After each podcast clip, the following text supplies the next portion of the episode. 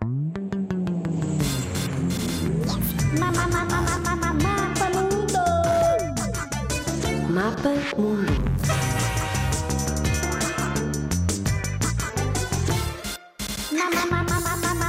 Mundo.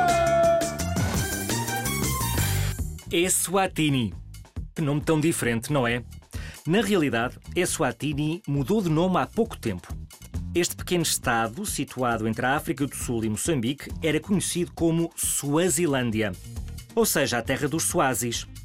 E é isso mesmo que continua a chamar-se Eswatini, a terra dos Suazis.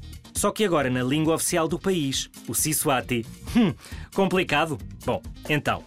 Os Suazis são a maioria do povo que habita Eswatini e falam Siswatini.